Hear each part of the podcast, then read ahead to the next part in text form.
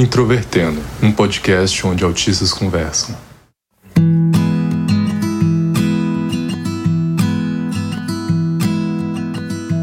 Sejam bem-vindos ao podcast Introvertendo. Hoje nós vamos falar sobre hiperfocos estranhos e bizarros e temos aqui eu, Luca Nolasco. Eu diria que eu não tenho muitos hiperfocos, mas eu sei que tenho. Eu sou a Carol, sou autista e não só de astronomia vive o hiperfoco autista. Olá, aqui é o Maicon. E uma gaivota senciente que fica falando besteira na internet o dia inteiro é um dos meus hiperfocos bizarríssimos favoritos. e temos também Mariana de Souza. Olá, eu sou a Mariana, eu sou autista e estou tentando sentir um pouco de conforto nesse episódio para ver se talvez os meus hiperfocos não sejam tão esquisitos. E antes de começarmos o episódio, sempre é bom lembrar que caso você queira visitar nosso site para ver o perfil de cada um dos integrantes, para ver diversas coisas, basta acessar www.introvertendo.com.br. Também basta procurar Introvertendo em qualquer plataforma de rede social. Você também pode nos apoiar no Padrim ou no PicPay, isso mantém o podcast no ar e ajuda a trazer sempre novidades, como equipamentos e se você escuta pelo Apple Podcasts, você pode dar uma nota 5 estrelas, porque isso sempre ajuda a manter o nosso podcast nas paradas e ajuda a manter em notoriedade. Assim, sempre pessoas novas vão ver. Também é bom lembrar que o Introvertendo é uma produção da Super Player and Company e feito por autistas. Nós já falamos aqui no podcast antes o que é o hiperfoco, falamos em grande extensão sobre isso no episódio 170, caso alguém queira ver, mas se a pessoa não estiver lembrando, estiver com preguiça de escutar, para vocês o que é considerado hiperfoco? É, a minha definição de hiperfoco, mais qualquer coisa, é um ponto de interesse muito grande, geralmente voltado a uma temática específica ou um assunto muito específico. Por exemplo, eu brinquei no começo aqui do episódio que um dos meus hiperfocos bizarros é eu ser o gaivota, mas ironicamente eu não considero todo, todo esse estigma do gaivota de ser, ser como um hiperfoco, porque é mais um traço de personalidade meu, quase uma personalidade completamente separada, do que necessariamente um hiperfoco. Eu, eu não fico o tempo todo pensando como que eu vou melhorar o gaivota, como que eu vou ser mais gaivota, como que eu posso ser uma gaivota melhor, como que eu posso imitar uma gaivota. É... Isso vem naturalmente, é... eu, eu sou o gaivota, então assim. Para mim, hiperfoco é tipo uma coisa que fica na minha cabeça por muito tempo e não dá trégua, fico pensando nisso o dia inteiro e eu não consigo dormir, ou quando eu durmo eu sonho com isso ou sei lá, é alguma fixação que eu tenho e às vezes ela é prolongada ou às vezes ela é repentina e, e fica tipo um tempão na minha cabeça, mas logo passa, assim, parece que eu esgoto o assunto. E pode ser uma coisa muito aleatória, assim, e, e também é uma coisa que eu não escolho. Quando eu vejo, eu já tô hiperfocada nisso. E aí eu fico falando sobre isso com todo mundo que eu tenho oportunidade. Bom, hiperfoco para mim é quando eu me vejo obcecada por alguma coisa. E é uma coisa que acontece com muita frequência. Tento ao máximo esconder os meus hiperfocos, porque eu ainda acho isso um pouco esquisito. Mas eu tô tentando desconstruir esse tipo de pensamento da minha cabeça. Mas é geralmente uma coisa que eu começo a respirar aquela coisa. Ela começa a tomar partes da minha vida muito mais do que eu gostaria. O tema de hoje é hiperfocos estranhos e bizarros, mas acho que antes vale a gente ter uma pequena discussão sobre as coisas que a gente acaba tendo hiperfoco são de fato estranhas ou são coisas relativamente normais, mas que, por não ser muito bem algo que pessoas tendem a ter um foco tão grande, quando um de nós acaba tendo, é visto com maus olhos. Vocês acham que é isso ou é só paranoia minha? Como seria? Olha, sinceramente, eu acho que algumas coisas são estranhas, mas as pessoas, elas acham tudo estranho. Então, eu acho que em alguns casos, pensando em outros autistas que eu conheço e que têm um hiperfoco e que só gostam de falar sobre isso, as pessoas acham estranho, mesmo que isso não seja estranho. Então, se o negócio é realmente estranho, as pessoas vão num outro nível de achar estranho. Por isso que a gente trouxe esse episódio. Porque além de, de ter a estranheza natural que as pessoas têm, mesmo quando não é estranho, as pessoas acham estranho, existem coisas que a gente até reconhece que é meio esquisito, mas que, sei lá, quando a gente tá com hiperfoco não adianta, porque não vai passar, sabe? Não passa. Não dá pra gente dizer assim, não quero mais ter esse hiperfoco. Tipo, não tem essa opção. A nossa cabeça fica reproduzindo na nossa cabeça esse assunto para sempre até em algum momento parar, né? E se parar. Então, eu acho que a estranheza talvez venha mais do processo do hiperfoco, do, de como que acontece, mas também tem uma camada de, de ser tão incomum que as pessoas criam esse, esse estranhamento. Eu considero pelo menos os meus hiperfocos, eu considero eles um pouco estranhos quando eu não consigo encontrar outras pessoas que têm os mesmos interesses, sabe? Eu nunca consigo encontrar outras pessoas que têm os mesmos interesses. É aí que eu começo a considerar, sabe? Tem uma visão um pouquinho diferente, porque para mim eu sempre tive o estigma do estranho, do bizarro como algo positivo. É, se algo é muito diferente do que eu tô acostumado a ver, pera, deixa eu olhar isso aí, por que isso é diferente? É, sempre foi um ponto assim de curiosidade. Só que assim, é algo interessante que quando a gente põe nesse ponto de vista do hiperfoco, algo que eu vejo muito dentro da minha área acadêmica, da, da biologia e da geologia, que tem coisas que mesmo a gente que está acostumado já com essas coisas mais de nicho, a gente olha, para, pensa e Puta que pariu. Eu pensei que já tinha visto de tudo no mundo, mas isso é extremamente estranho. Eu não estava preparado para ver isso. Inclusive, quando é algo meio difícil de explicar, de contextualizar, é algo que vai ficar mais claro, eu acho que quando eu for falar um pouquinho mais das nossas experiências pessoais, porque daí eu vou poder dar alguns exemplos e vocês vão poder ver que mesmo para alguém que está acostumado a mexer com bichos que já estão extintos há muito tempo e já viu toda de bizarrice na natureza, o mesmo com o nosso planeta. É, o que a mente humana é capaz de criar, e capaz de inventar, e capaz de descobrir é, é incrível. A única coisa que eu vou dizer é que é incrível. Tem quem considera aquele hiperfoco muito famoso, ridicularizado às vezes, de busólogos para quem não sabe, é o hiperfoco em ônibus. Tem quem considere esse hiperfoco algo bizarro e fica ridicularizando e tudo mais. Mas também é bom lembrar que uma parcela significativa dessas pessoas aficionadas por ônibus coincidem de serem autistas também. Nesse caso, vocês considerariam algo estranho, inofensivo, algo relativamente normal, mas que acaba sendo ridicularizado? Como vocês veem esse caso? Eu quero falar num contexto um pouquinho maior, porque a impressão que eu tenho é que essa questão dos busólogos não está exclusivamente neles. Eu vejo muitos grupos assim de pessoas, principalmente nessa área de engenharia mecânica. Algumas outras áreas do conhecimento mais técnico tem bastante também, mas isso é muito evidente em engenharia mecânica, que são autistas e tem um hiperfoco específico em algum tipo de equipamento.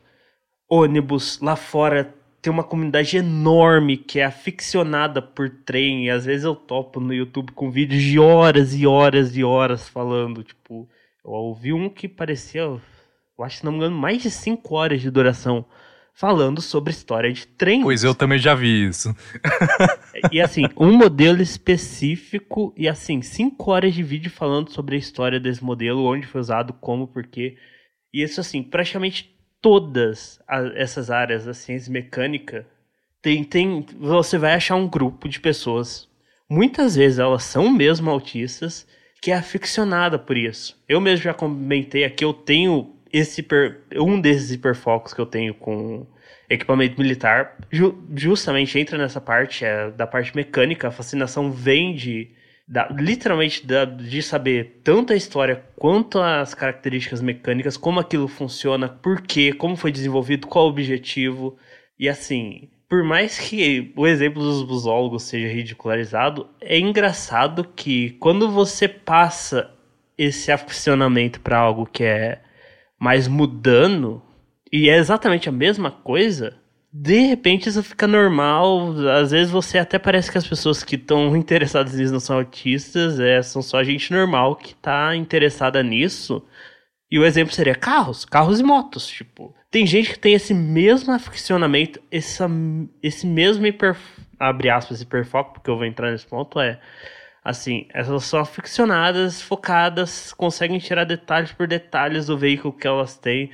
Às vezes elas vão até mais a fundo do que as pessoas aficionadas em outros tipos de equipamentos mecânicos que são menos comuns, ou arquitetônicos, ou etc, etc. Porém, normalmente isso não é visto como algo anormal socialmente. É tipo, é, é, o cara gosta de carro, é o que ele gosta de falar, é o que ele gosta. Ah, o cara gosta de moto, é o que ele gosta. E é interessante quando você passa para esse estigma de que isso é normal, de repente parece ter a impressão de que isso desconecta um pouco do.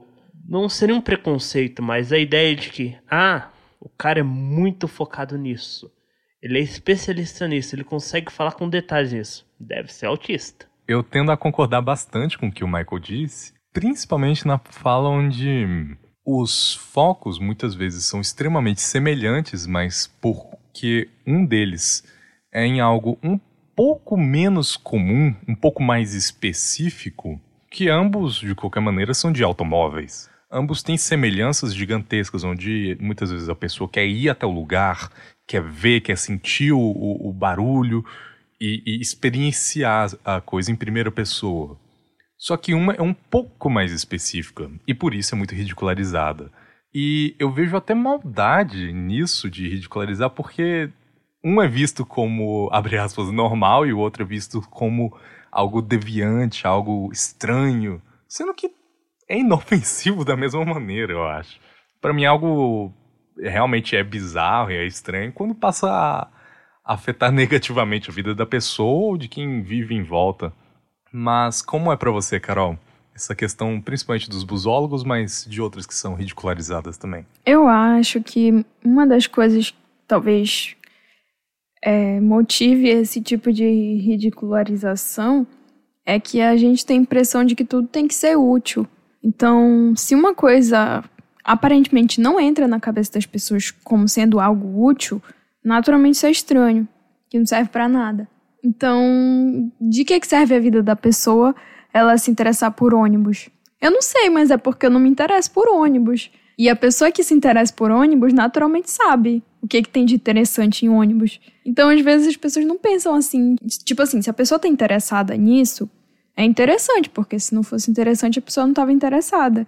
E o fato de eu não estar interessada num assunto não quer dizer que esse assunto seja desinteressante. E eu acho que, mais uma vez, a gente tem que ensinar para as pessoas como, como funciona uma coisinha chamada empatia, que é a gente entender que para uma pessoa pode ser muito interessante isso e deixar a pessoa curtir isso que ela curte, sabe? E eu acho que é muito isso, sabe? Às vezes a gente fica tentando falar coisa que é meio óbvia assim, tipo, parem de ficar achando estranho a vida das pessoas, sabe? É isso, eu tô nessa vibe hoje. e para você, Mariana? Eu acho muito, muito errado, mas isso é, é bem mais comum do que se pode imaginar. Acho que também por isso que eu tenho esse hábito de esconder. Às vezes eu escondo nem, nem é realmente um hiperfoco, às vezes é só uma coisa que eu gosto mesmo. Mas eu tenho muito esse hábito de esconder as coisas que eu, que eu gosto, assim, que eu, que eu tenho apreço, justamente para evitar esse tipo de julgamento, sabe? E, assim, parece quase um hábito da nossa sociedade julgar o que as outras pessoas gostam, o que as outras pessoas fazem ou deixam de fazer, sabe? E, tipo, é literalmente um hobby. Pode ser o que você quiser, sabe? Mas ainda assim as pessoas vão ficar em cima de você e julgando como se aquilo fosse impactar negativamente na sua vida, quando não impacta de forma nenhuma.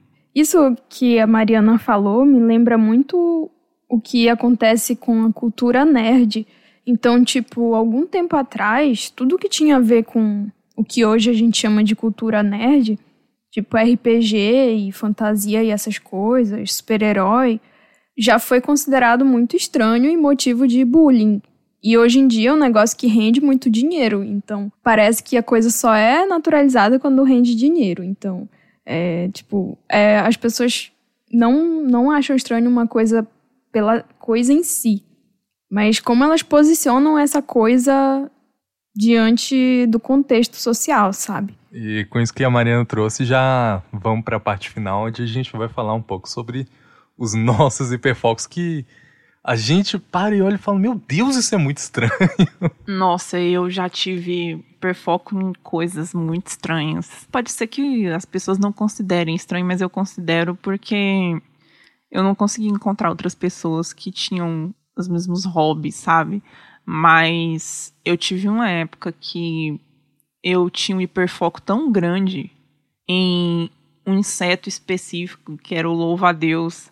Era grande a ponto de eu ficar horas no YouTube vendo vídeos de pessoas criando louva-a-Deus, fazendo tudo, sabe? Assim, eu lembro que tinha um canal no YouTube que era só pessoas comentando sobre briga de inseto, sabe? Tipo, as, as brigas eram na natureza e eles juntavam vários especialistas para deduzir qual dos insetos ia ganhar, sabe? E, tipo assim, eram vídeos de duas horas, três horas, e eu passava a noite inteira assistindo. Eu me peguei várias vezes chorando porque eu não tinha um louva a Deus, sabe? Assim. Meu Deus. E eu, eu precisava daquilo para viver. E, tipo, e assim como veio, passou também. Mas até hoje, se eu ver algum vídeo de inseto, de grilo, de louva-a-Deus, que tem as mesmas, que tem as mesmas características, assim, eu sempre fico muito focada, tipo, e parece que tudo aquilo volta de novo, sabe? Os nossos ouvintes biólogos agora estão com muita raiva de ter dito que são as mesmas características. Mas continua. eu também já tive em filmes, eu tive num filme que eu assisti ele muitas vezes, assisti ele umas cinco vezes. E eu escutava as músicas do filme no, no Spotify. Eu comprei o livro que tinha a história do filme e, assim, aquilo não saía da minha cabeça nem um minuto, sabe?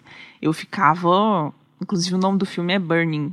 E eu ficava o tempo todo pensando naquilo. Tipo assim, não tinha nada. Eu tava literalmente tirando leite de pedra, não tinha mais nada para se pensar sobre aquilo e a minha mente não parava. Em músicas, em bandas, em. O meu mais recente foi reforma de boneca no, no YouTube. Eu via vídeos de horas de pessoas apagando todos os traços faciais de uma boneca e refazendo todos eles com um lápis mais fino que existe e, tipo assim, aquilo ali era como assim um oxigênio para mim, sabe? E um detalhe dos bastidores que talvez interesse os ouvintes: a Mariana pegou as bonecas que minha irmã doou e tentou reformar todas que tinham lá em casa e pintou e tudo mais. Então. É algo que realmente extravasou só o YouTube. Eu também tive essa coisa de filme, que foi um filme muito específico que se chama Ela é o Cara, e esse filme não tem absolutamente nada de especial, sabe? É um filme comédia romântica idiota, besta. Mas esse filme ficou tão marcado na minha cabeça, eu fiquei tão obcecada por esse filme que eu assisti ele mais de 324 vezes, porque eu parei de contar. Não sei falar em decimal, 324, mas enfim, assisti 324 vezes e depois eu parei de contar. E isso Meu parece Deus. muito esquisito. eu sei que parece muito bizarro. Como que a pessoa arruma tempo para ver 324 vezes um filme? Foi na época que existia locadora. E aí eu aluguei esse filme três vezes. E dessas três vezes que eu aluguei, cada vez que eu alugava, em fim de semana, eu assistia ele umas três vezes. Eu não sei por que, que isso aconteceu. Por isso que eu digo que hiperfoco é uma coisa que vem do nada e vai embora do nada. E que não adianta, porque quando vem já era. E não dá pra gente dizer, ah, eu quero muito ter hiperfoco em engenharia. Não dá, porque não é assim que funciona. E aí, como eu não queria ter que alugar de novo filme, eu peguei o meu celular e filmei a tela da televisão e guardei o filme no meu celular. Então, quando eu ficava estressada ou nervosa ou não querendo conversar com ninguém, eu ia lá e assistia o filme de novo. E eu já eu sabia as falas inteiras do filme inteiro, eu sabia. E quando eu não estava assistindo o filme, eu reproduzia as falas na minha cabeça. E às vezes eu falava em voz alta mesmo as falas do filme. Então, é uma mistura aí de hiperfoco com, sei lá, ecolalia, alguma coisa do tipo, porque foi realmente muito intenso. Isso durou algum tempo, assim. E aí, um dia, minha, a minha prima me deu de presente o DVD desse filme. Ah, esqueci de falar que toda vez que eu ia numa loja de departamento, eu entrava na loja e já ia direto para o lugar onde vendia DVD e ficava procurando todos os DVDs para ver se eu achava o DVD desse filme. Então, foi, é, é, foi bem intenso isso. eu, eu nunca tinha escutado uma história semelhante, eu achei fascinante isso. E contigo, Michael? No meu caso, eu tenho três hiperfocos diferentes que eles basicamente existem de, desde que eu existo, quase tipo assim. Basicamente, no momento que eu aprendi sobre a existência desses temas, eles viraram hiperfoco e tá aí até hoje. O primeiro e mais óbvio é meu hiperfoco nas ciências naturais, especificamente na paleontologia. O segundo é meu hiperfoco em equipamentos militares. Só que assim, normalmente eles sozinhos não são muito estranhos para mim. Eles são um pouco estranhos, é, na verdade, bem estranhos para a população geral, especialmente quando você comenta que você tem 23 anos e você ainda gosta de dinossauros. É algo bem interessante de se fazer. Mas no momento que eles começam a ficar bizarros até para os meus padrões e dos padrões das comunidades que eu participo, é quando eles interagem com o meu terceiro hiperfoco, que é o hiperfoco em world world building. É, para quem não sabe, world building, ou que literalmente traduzindo é construir mundos, é difícil definir o que ele é, porque é como se fosse uma ferramenta literária em que é usada para construir as bases do mundo, geralmente servindo para uma história, apesar de que tem bastante gente, no meu caso eu incluso, que faz somente essa parte de world building, eles não têm tanto interesse em criar uma narrativa, amarrar esse mundo dentro de uma narrativa, eles têm interesse em só ver a criação deles mesmo e assim é algo que tem um nível de complexidade que vai às vezes de algo bem muito simples, você pensar praticamente toda mídia tem pelo menos algum nível de world building, principalmente se ela é fantasia. Ou seja, tem alguma explicação por trás do porquê essas coisas são diferentes da realidade que a gente vê. Então, assim, isso vai algo bem simplesinho, coisas que nem você vê world build de alguns filmes, assim, mais pipoca, sem muita lógica, sem muita coisa séria, muito pensada. Porém, isso vai, em alguns níveis, vai muito avançado, ao ponto que dentro das ciências naturais, você tem muitos cenários de world building que acabam virando é, exercícios acadêmicos. E dentro dessa área, o que de longe traz um dos uma das partes mais bizarras disso e mais engraçadas, mas que ao mesmo tempo é algo que é muito útil para dentro da academia, dentro da principalmente para a gente que trabalha com paleontologia e evolução, que é uma sub-área de world building chamada evolução especulativa. E como o nome diz, é bem literal. É literalmente a gente, cientista já, quer dizer, eu tô fora da academia no momento, mas tem um monte de gente que é inclusive o pai de, dessa, desse subgênero, Dogal Dixon, é um geólogo com muita experiência e é, basicamente é um bando de marmanjos já no mestrado, doutorado, às vezes já até passou disso, brincando de faz de conta. Literalmente o cara senta e pensa: hum, o que vai acontecer no mundo daqui a 50 milhões de anos?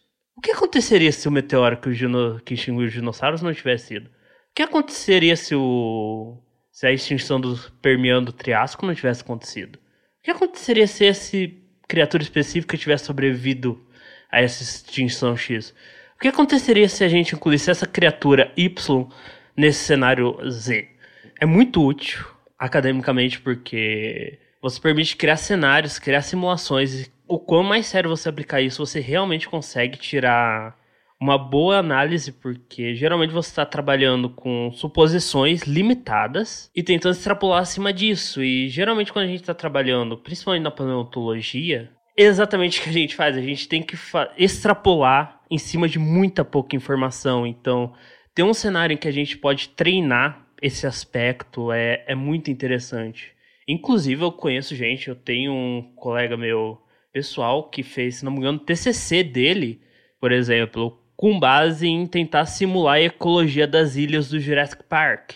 Ele pegou as pouquíssimas informações que dava para tirar dos filmes e dos livros, e com isso ele conseguiu criar um modelo ecológico completo daquelas ilhas. Tipo, isso é algo que, se você está dentro dessa área específica, é fascinante.